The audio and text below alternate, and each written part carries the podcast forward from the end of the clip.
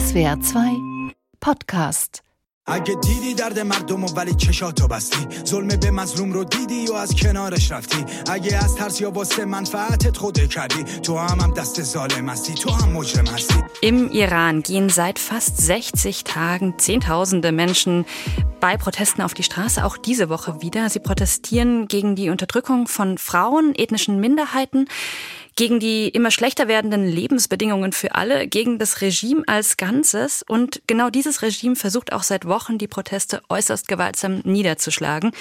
All das lässt sich vielleicht in dem Slogan zusammenfassen, den die Protestbewegung für sich gewählt hat. Jin Jian Azadi, also Frau, Leben, Freiheit.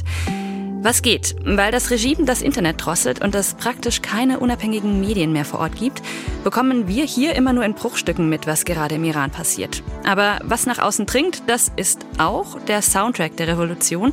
Unter anderem das Stück von Tomasz Salehi, das ihr eben gehört habt. Sorok Mush heißt es, Mauseloch etwa übersetzt.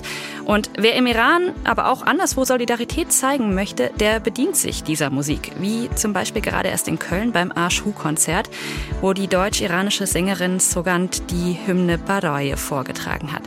Nichts verbindet so gut wie Musik. Oder? Welche Rolle spielt Musik für Proteste und Revolutionen überhaupt? Und was bleibt von dieser Revolutionsromantik der Musik übrig angesichts von wohl bereits mehr als 300 getöteten Demonstrantinnen im Iran? Mit diesen Fragen herzlich willkommen zur neuen Folge von Was geht, was bleibt, dem SWR 2 Podcast für Zeitgeist, Debatten und Kultur. Ich bin Pia Masurczak und diesmal nicht allein im Studio. Mit dabei ist der Musikjournalist Kino Mescher. Hallo Kino. Freut mich. Schönen guten Tag.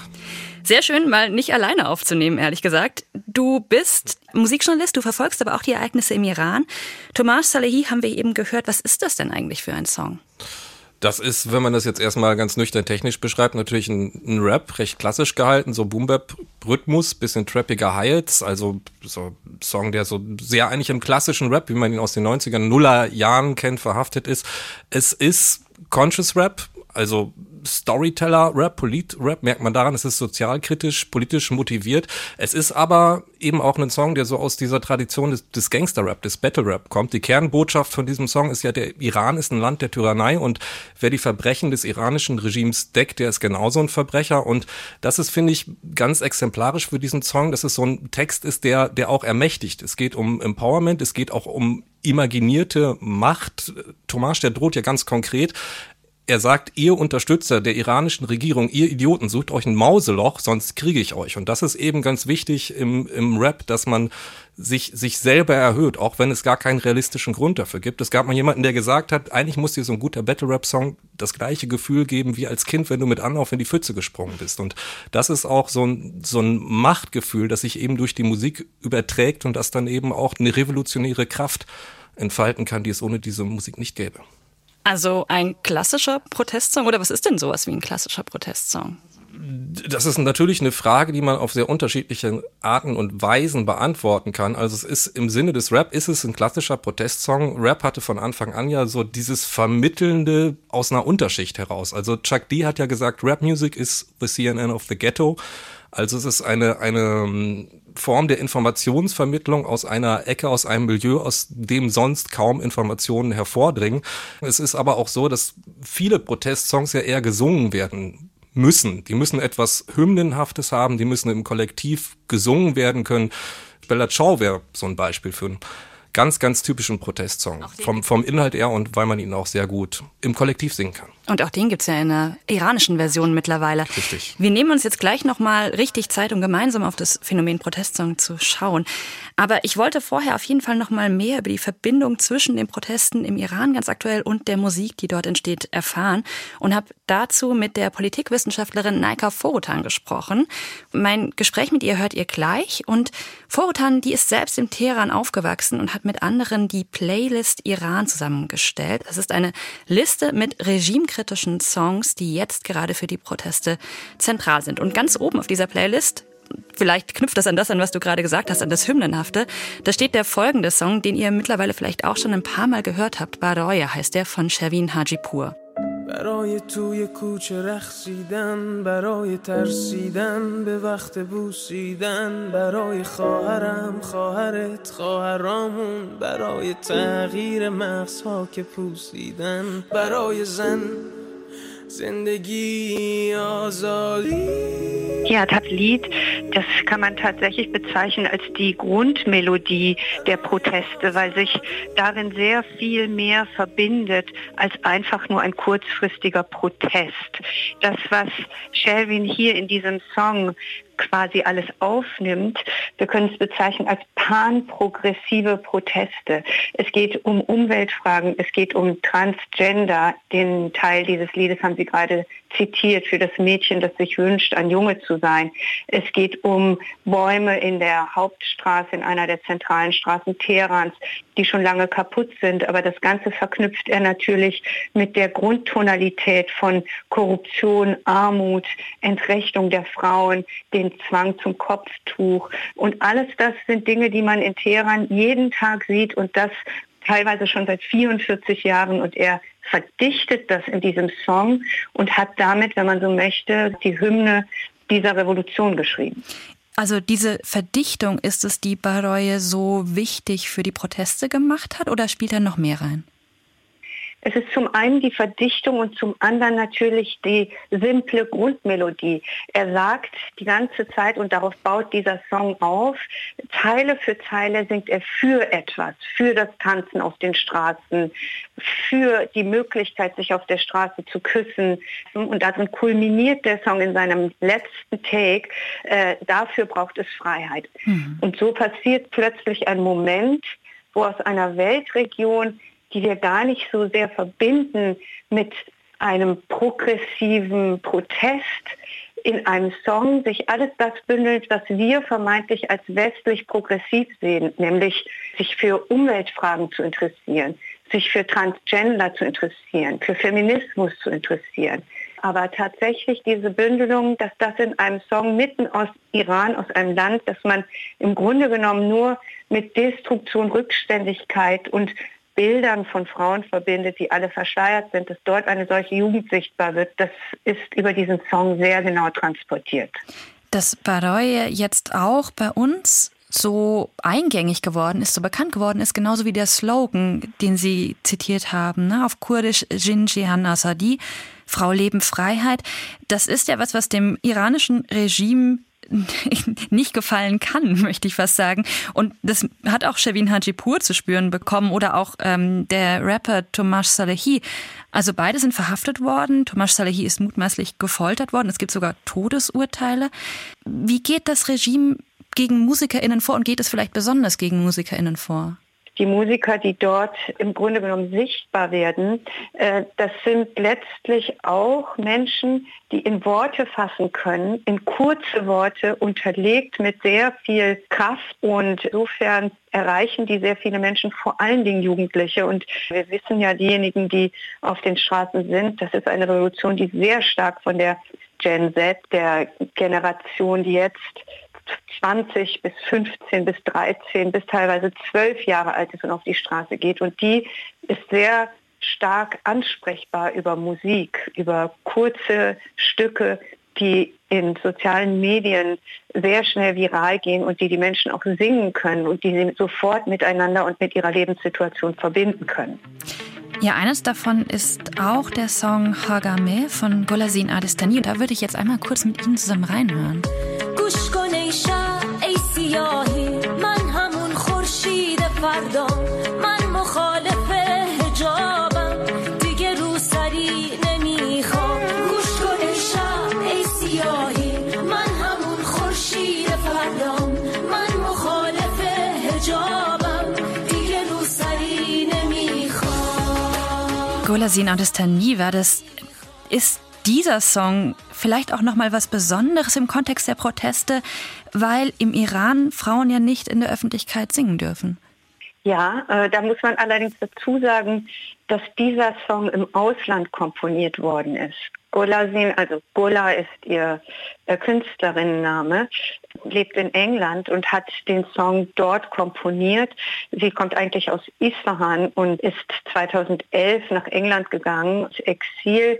Sie wurde vorher bereits in Isfahan immer wieder verhaftet worden, weil sie ihr Kopftuch äh, angeblich nicht richtig getragen hat. Sie hat diesen Song komponiert und der ist auch deswegen so zu einer feministischen Hymne dieses Protestes geworden, weil er so eindeutig und kraftvoll am Anfang artikuliert, ich möchte dieses Kopftuch nicht mehr. Und der Text, der dem unterlegt wird, der äh, zeichnet sehr gut dieses Bild einer Frau, die von sich selber sagt, höre zu, du Nacht, du Dunkelheit, ich bin die Sonne von morgen. Du kannst die Sonne nicht verhüllen und du kannst auch die Frauen nicht verhüllen. Hagame heißt so viel, es ist mein Recht oder es ist ähm, mein Anrecht auf. Ne? Das ist ja der, der Titel des Songs.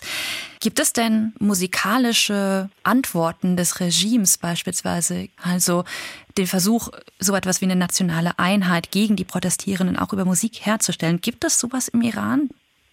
Ja, es gab in der Tat vorher einen sehr, sehr äh, bekannten Song, der hieß Shalom Farmonde. Äh, das bedeutet sowas wie ich grüße dich, Führer. Und dieser Song ist sehr äh, viral gegangen, auch auf TikTok sehr stark.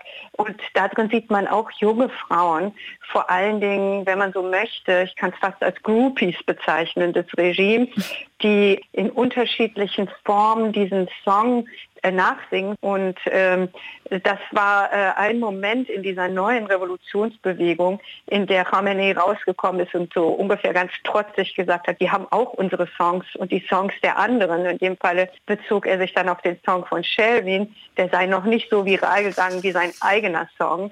Das macht natürlich auch ein bisschen deutlich, dass die, dieses Regime die Kraft dieser Songs sehr gut einschätzen kann. Ja, die Kraft dieser Songs, äh, die dem Regime vermitteln, wie wichtig Musik für die Protestierenden ist. Kino, fängt Protest überhaupt erst bei den Lyrics an oder gibt es eigentlich auch sowas wie Protestmusik ohne Text, also Protest, der sich ohne Text vermittelt? Den gibt es ganz klar auch, finde ich. Es ist natürlich so, dass die Texte eine sehr wichtige Rolle spielen. Eben, wir hatten gerade schon das Thema Informationsvermittlung. Sie tragen dazu bei, dass man sich besser an, ja, erinnern kann an bestimmte Inhalte. Sie tragen auch diese Inhalte teilweise über Generationen hinweg. Wenn man jetzt die Internationale nimmt zum Beispiel, den, den, Text kennt eigentlich fast jeder, auch wenn er überhaupt nicht in diesem Milieu zu Hause ist. Also das ist ganz wichtig, eben diese Erinnerungsfunktion, diese Verschränkung mit dem Text. Es ist aber auch so, dass in der Musik selber etwas ähm, Revolutionäres, etwas Protesthaftes stecken kann. Ich finde, ein ganz wunderbares Beispiel ist so die Entwicklung des Jazz, des, des Swing, der afroamerikanischen Musik und die hat etwas, das eigentlich in institutioneller Musik nicht vorkommt. Und zwar einen relativ freien, eben synkopierten Rhythmus. Und das ist etwas, ja, das Herrschende generell misstrauisch macht, das einfach nicht passt zur institutioneller Musik. Es ist so, dass Marschmusik zum Beispiel ist etwas, das generell eher vom Staat herkommt. Es hat ein sehr starres Metrum. Und eben dieses Swinghafte, dieses, diese, diese Rhythmik, die eigentlich aus der afroamerikanischen Tradition kommt, könnte man sagen, die hat schon in sich etwas Revolutionäres und Protesthaftes. Mein erster Impuls, wenn ich an die Wirkung von Musik denke, ist ja immer auch an Emotionen zu denken. Also sind solche Songs erfolgreich, wenn sie Emotionen auslösen oder sowas wie politische Forderungen über Emotionen vermitteln und vielleicht Identität stiften? Und ich habe mich dann für die Vorbereitung gefragt, stimmt das wirklich oder ist das nur mein Eindruck? Und habe das auch die Musikwissenschaftlerin Beate Kutschke gefragt. Und die sagt, die Sache mit den Emotionen, die ist gar nicht so einfach. Was man sich aber ungefähr vorstellen kann, ist, dass diejenigen, die an Protestmärschen teilnehmen und einen bestimmten Song hören, die Gefühle, die sie während des Protests hatten, auch auf die Musik übertragen. Das heißt also, wenn der Song in anderen Kontexten gespielt wird, dann werden diese Gefühle quasi von der Musik getriggert. Und das kommt uns dann so vor, als wenn die Musik selber Ausdruck besäße. Das hat aber natürlich auch zur Folge, dass so ein Protestsong nicht eine Bedeutung hat und eine Emotion, sondern aber ganz viele Bedeutungsschichten und Emotionen gleichzeitig. Also wenn ein Protestteilnehmer ähm, zum Beispiel gerade einen Angehörigen verloren hat und vielleicht sogar im Rahmen der Proteste verloren hat, dann wird er diesen Song mit Wut und Empörung und Trauer natürlich hören und auch diese Emotionen dem Song zuschreiben. Und ein anderer Protestteilnehmer oder Teilnehmerin mag ähm, vielleicht gerade euphorisch sein, weil sie erwartet, dass die Proteste erfolgreich sind. Also Emotionen und äh, Musik, was heißt das denn jetzt eigentlich? Müssen Protestsongs vor allem dann im richtigen Moment auftauchen, um äh, emotionale, um politische Wirkung zu entfalten oder was? Das müssen sie ganz bestimmt. Also sie müssen immer mit einem spezifischen Ereignis am Anfang verknüpft sein. Es ist vielleicht auch sinnvoll an dieser Stelle nochmal direkt so diese emotionale Kraft sich in Erinnerung zu rufen, die Musik eben hat. Es gibt keine Kunstform, die so direkt auf die Emotionen zugreift. Das merkt man auch zum Beispiel, wenn man sich mit Filmmusik beschäftigt, wie die funktioniert, dass es möglich ist, einfach fast jegliches Setting mit anderen Gefühlen zu belegen. Und das gerade deswegen werden Inhalte ja auch in der Protestmusik so stark übertragen. Und das ist natürlich so, was gerade gesagt wurde, ist auch total richtig, dass dieses Setting sich sehr stark ändern kann, dass äh, sich die Wahrnehmung eines Protestsongs ändern kann, dass sich auch die Wahrnehmung einer bestimmten Musikfarbe ändern kann. Also wenn man jetzt, ich habe vorhin den Jazz erwähnt, und es ist so, es war am Anfang eine Musik der Gegenkultur, eine Musik der Unterschichten. Mittlerweile ist das ja vollkommen anders. Mittlerweile ist es ja so, dass auch Jazz, vor allem wie er in Deutschland rezipiert wird, so ein Teil des Establishments ist. Also dass die, dass die Wahrnehmung der gleichen Musik wenn wir jetzt mal eben beim musikalischen Teil bleiben, sich vollkommen geändert hat. Und genauso kann es eben auch sein bei Songs, die tatsächlich auch Inhalte transportieren. Das, wenn man jetzt einen Song nimmt, wie zum Beispiel Die Gedanken sind frei, ist ja auch ein Protestsong und der ist zu Recht auch in die Kritik geraten und wird ganz anders rezipiert, weil er eben mittlerweile auch für die Werbung genutzt wird, also Teil dieser kapitalistischen Verwertungslogik ist und dann eben auch zum Beispiel während der äh, Demonstration von den sogenannten Corona-Leugnern dann gespielt wurde, also dann auch von, von der Gegenseite vereinnahmt wird. Ja, also wahrscheinlich ist es gar nicht so einfach, auch für Musikerinnen und Musiker oder auch für Protestierende, sich auf so einen Song zu einigen und den auch dann sozusagen für sich zu behalten. Weil klar, wie du sagst, das Ganze kann auch dann später verwertet werden, kann in eine ganz andere Richtung gehen. Genau. Vielleicht ist es Deshalb ganz interessant, einmal zu schauen, welche Rolle eigentlich die MusikerInnen spielen. Wenn wir da nochmal in den Iran gucken, Tomasz Salehi haben wir eben bereits erwähnt, der wurde schon festgenommen, mutmaßlich gefoltert und hat sich dann in einer vermutlich erzwungenen Entschuldigung wieder gemeldet. Auch Shervin Hajipur wurde bereits festgenommen und der Rapper Saman Yassin, der wurde sogar zum Tode verurteilt, nach allem, was wir wissen. Das alles passiert MusikerInnen im Iran nicht zum ersten Mal und das passiert auch weltweit nicht zum ersten Mal. Mich erinnert es an einen der bekanntesten lateinamerikanischen Sänger, Victor Jara heißt er. Der wurde von der chilenischen Militärdiktatur 1973 ermordet, direkt beim Putsch. Und er wurde bekannt mit politischen Liedern wie unter anderem diesem hier.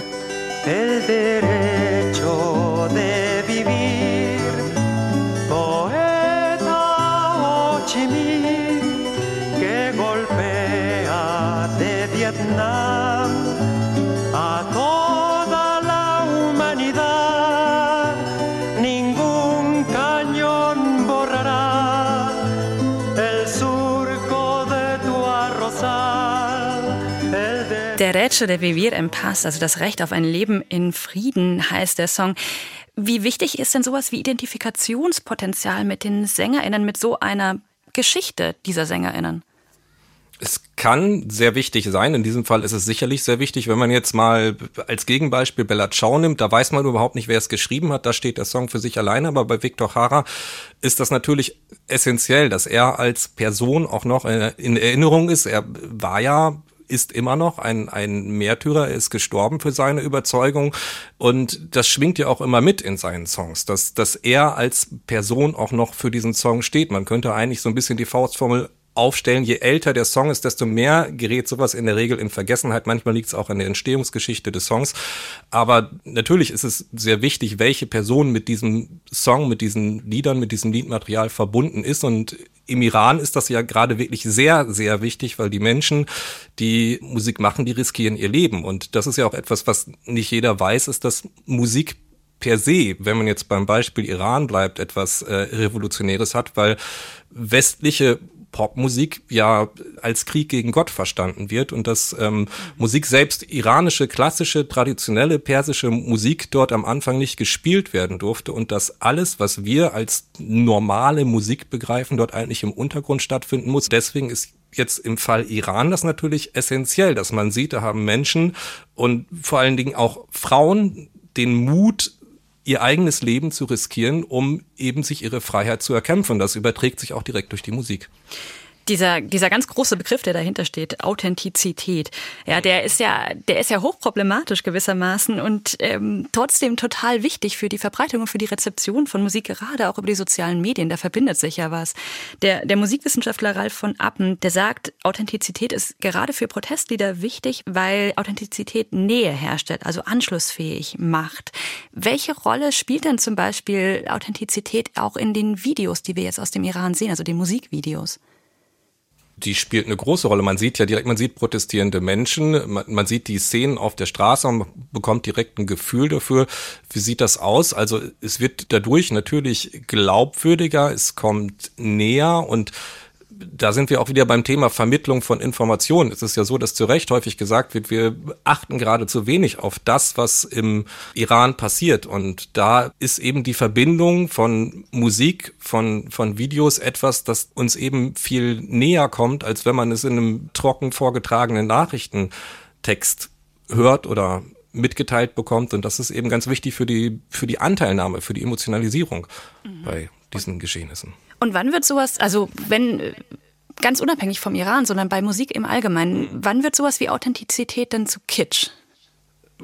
Ich glaube, es ist besser, das an konkreten Beispielen festzumachen, als das äh, abstrakt zu beantworten. Ja. Man kann das sehr schön an äh, der Entwicklung von Techno in Deutschland zum Beispiel beschreiben, an der Love Parade, die am Anfang eine politische Demonstration war, ganz bestimmt auch zu Recht. Techno ist ja etwas, also, das aus der Disco-Kultur kommt, das aus einer Gegenkultur kommt, das auch schon sehr früher Safe Space war für so äh, nonkonformistische Gesellschaftsentwürfe, könnte man sagen, das dann mit der Zeit immer mehr zu einer Massenveranstaltung geworden ist mit allen Anzeichen der Kommerzialisierung und zum Schluss, als es dieses dieses tragische Ende der Love Parade in Duisburg gab, da war ja auch der McFit-Veranstalter war, glaube ich, der, der Ausrichter dieser Love Parade und es hatte überhaupt nichts mehr mit einer Gegenkultur zu tun. Also da ist Authentizität zu Kitsch geworden.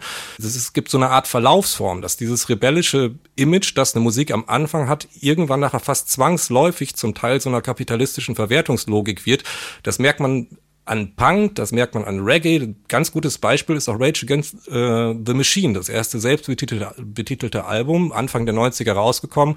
Das ist etwas, das wird auf Schützenfesten gespielt. Das ist mittlerweile einfach Partymusik, die in revolutionären Charakter verloren hat und dadurch auch eben zum, zum Kitsch geworden ist.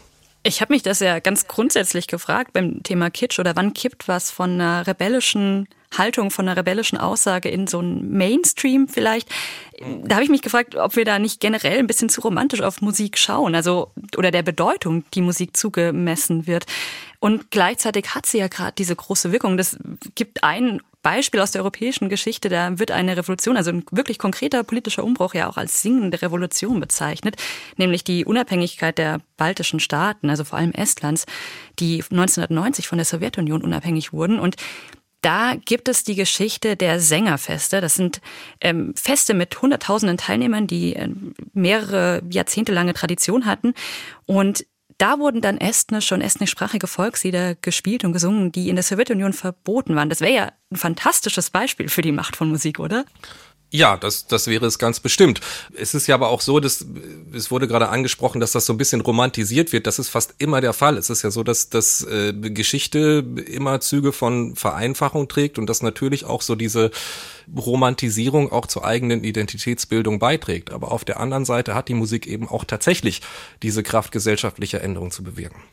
Ja, und wie komplex dieses Verhältnis ist ne, zwischen Identität und gesellschaftlichen Veränderungen und Musik, das ähm, habe ich den Historiker Carsten Brüggemann gefragt. Der forscht an der Universität Tallinn zur estnischen Geschichte, eben auch zu diesen Sängerfesten. Und der sagt, jetzt ganz so einfach, also Unabhängigkeit durch gemeinsames Singen war es damals nicht und ist es auch heute nicht. Ich erinnere mich sehr gut an einen Artikel, der, glaube ich, in der Zeit Anfang der 90er Jahre ähm, veröffentlicht worden ist, wo es denn hieß, ganz lapidar, Die Esten fingen an zu singen und die Russen nahmen Reis aus. So einfach, so simpel war es natürlich nicht.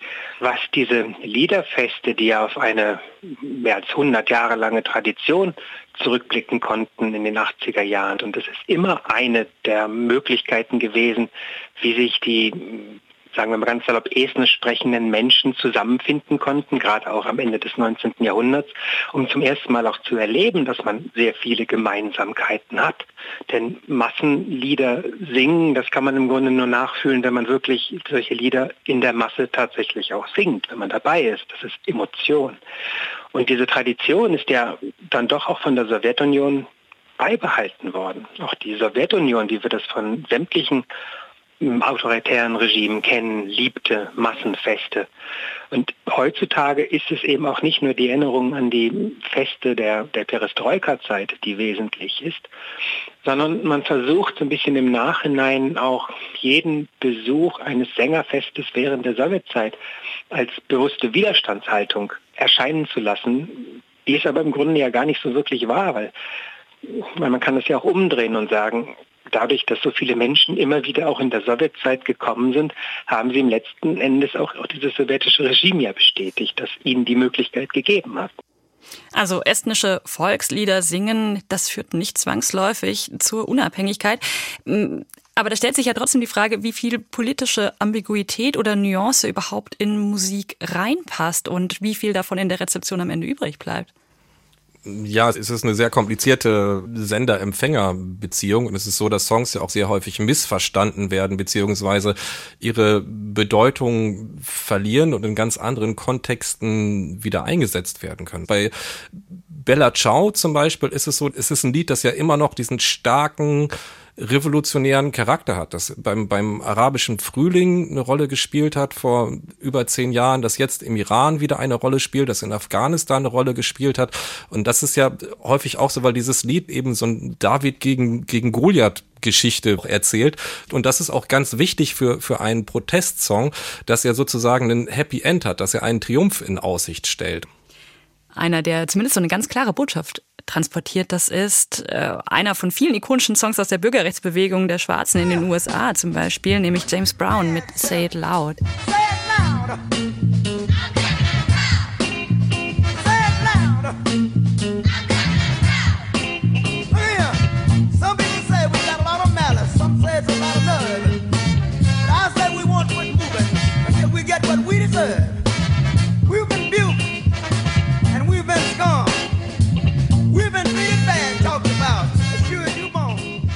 Wenn wir jetzt hier mal kurz auf die Lyrics schauen, die sind ja sehr, sehr klar und sehr, sehr fordernd. Wir hören nicht auf, bis wir bekommen, was wir verdienen zum Beispiel. Das ist ein bisschen ähnlich wie bei Reue, also auch ganz klare Forderungen, sehr unmissverständlich. Wie wichtig ist so eine klare Botschaft, damit Verbreitung funktioniert, damit so ein Song Erfolg hat? Es ist essentiell. Es ist ja so, dass äh, die, dieses Hymnenhafte, das hatten wir ganz am Anfang schon mal erwähnt, eben auch erfordert, dass es, dass es einfach zu verstehen und nachzusingen ist. Also ein großer Protestsong zeichnet sich auch dadurch aus, dass er sich leicht erinnern, leicht memorieren, leicht einprägen lässt und von einer Masse gesungen werden kann. Und da ist Say It Loud, I'm Black and Proud natürlich ein guter Slogan. Es hat einfach etwas, etwas Sloganhaftes, etwas Parolenhaftes. Und unter diesem Aspekt ist Say It Loud, I'm Black and Proud ganz, ganz sicherlich auch gutes Beispiel dafür, wie eben diese Verschränkung von Text und Musik funktionieren. Und da ist ja auch wieder dieses Synkopenhafte, also diese, diese rhythmische Verschobenheit gegeben. Also das hat ja auch musikalisch schon so einen Teil der Gegenkultur mhm. trägt es in sich. Und bei, bei James Brown ist es aber so, dass es ja auch eine Grenze, wo äh, eben, wenn wir jetzt schon bei Authentizität und Kitsch gerade waren, wo das eben auch verschwimmt, weil James Brown zum Beispiel war ja zu dem Zeitpunkt, wo er diesen Song gemacht hat, auch schon Millionär und war erfolgreich, ist reich geworden mit seiner Protestmusik, was seine Musik sicherlich auch war. Und es gab damals ja auch schon Songs von Willy Cobbs zum Beispiel, die sich dann wieder gegen diesen Song gerichtet haben, der dann nicht sagen, say it loud, I'm black and proud, sondern say it low, I'm black Black Poor, der dann sagte, hey, das kannst du auch nur machen, weil du eben schon, schon ein reicher Mann bist. Also das yeah. ist äh, auch ein ganz interessanter Aspekt bei James Brown, der auch ein äh, sehr despotischer Bandleader war. Also Menschen, die mit ihm zusammengearbeitet haben, waren häufig äh, überhaupt nicht glücklich. Ja, hinter die Kulissen möchte man, glaube ich, bei vielen Künstlerinnen und Künstlern gar nicht unbedingt blicken, habe ich manchmal den Eindruck. Das, ähm, ja, es ist, es, es hat ein, es ist eine Inszenation, was man sich überlegen muss. Ja. Ist, äh, Musik, die Inszenation von Musik hat natürlich auch immer mit, mit einer Kunstfigur zu tun. Also James Brown auf der Bühne ist ja nicht der James Brown, der außerhalb der Bühne lebt. Es ist natürlich so, dass die Menschen sich inszenieren. Das gehört zur Kunst dazu. Und da gibt es äh, bestimmt auch häufig Erschreckendes, wenn man eben hinter die Kulissen blickt. Aber die Wirkung von solchen Figuren auf der Bühne und auch die Wirkung dieser Musik, die ist ja offensichtlich groß. Das haben wir jetzt ein paar Mal besprochen. Und mh, mm, ich habe mich gefragt, wie wichtig es auch zum Beispiel für die Protestierenden im Iran ist, dass wir im Westen diese Musik jetzt gerade so rezipieren, dass wir sowas wie einen gemeinsamen Soundtrack haben. Also ist diese Rezeption tatsächlich Unterstützung oder ästhetisieren und romantisieren wir dann auch hier in, vor Ort in, in Deutschland beispielsweise diesen Protest im Iran? Es ist sicherlich beides. Also es passiert alles gleichzeitig statt. Es ist natürlich so, dass es eine Art Selbstvergewisserung ist, eine Selbstbestätigung, dass man sich seiner eigenen Awareness sozusagen sicher sein kann und sagen kann, hey, ich bin ein guter Mensch. Ich achte darauf, was da im Iran passiert. Es ist die Frage, ändert sich dadurch tatsächlich etwas? Und das ist natürlich auch eine relativ komplizierte Frage. Manchmal macht man sich damit meiner Meinung nach zu gemütlich, wenn man sagt, so es reicht schon, diese Musik zu hören. Das ist natürlich der erste Schritt, aber damit sollte es natürlich nicht getan sein. Man sollte natürlich versuchen, darüber hinaus irgendetwas zu machen, das etwas bewirken kann, aber es ist schon mal ein Schritt in die, in die richtige Richtung. Gibt es denn einen Song aus dem Iran jetzt zu den Protesten, der für dich besonders wichtig ist, der für dich besonders eindrücklich war? Es gibt einen Song von Shahin Najafi, Stadia, den fand ich sehr eindrücklich, weil ich Shahin Najafi schon lange kenne und seine Geschichte auch schon sehr lange verfolge und weil er eigentlich kein Rapper ist und dass er dann so einen wütenden Rap-Stil benutzt. Das hat mich sehr beeindruckt. Also das war der Song, der mich bisher am meisten berührt hat. Ansonsten ist es aber auch so, dass ich Barouillet für ein ganz wunderbares Stück halte, weil es eben sehr, sehr mild und sehr sanft ist und weil es diesen, diesen Protest dadurch nochmal auf eine andere Art und Weise befördert, dass eben oft die starken Protestsongs nicht unbedingt die sind, die die lauten Kampfparolen herausschreien, sondern herausflüstern. Danke, Kino Mescher, dass du dir die Zeit genommen hast für diesen Podcast. Gerne. Das war Was geht, was bleibt mit mir, Pia Masuczak und meinem Gast, dem Musikjournalisten Kino Mescher. Wenn ihr jetzt auf den Geschmack gekommen seid und noch mehr Protestsongs hören wollt, dann schaut doch mal in die Show Notes. Da findet ihr die Playlist Iran und noch einige andere Beispiele für Protestsongs, die wir entweder jetzt gerade besprochen haben oder die wir in der Vorbereitung gehört haben. Mein Dank für die Shownotes und alles weitere geht an die Redakteurin dieser Folge, Giordana Marsilio. Und ansonsten gilt natürlich wie immer, wir freuen uns, wenn euch der Podcast gefällt und ihr uns Likes und Sterne dalasst. Alles, was sich an Fragen, Anregungen und Kritik angehäuft hat, könnt ihr gern per Mail an kulturpodcast.swr.de schicken. Post bekommen wir nämlich immer gerne. Die nächste Folge hört ihr dann kommende Woche und bis dahin bleibt mir nur zu sagen, macht's gut.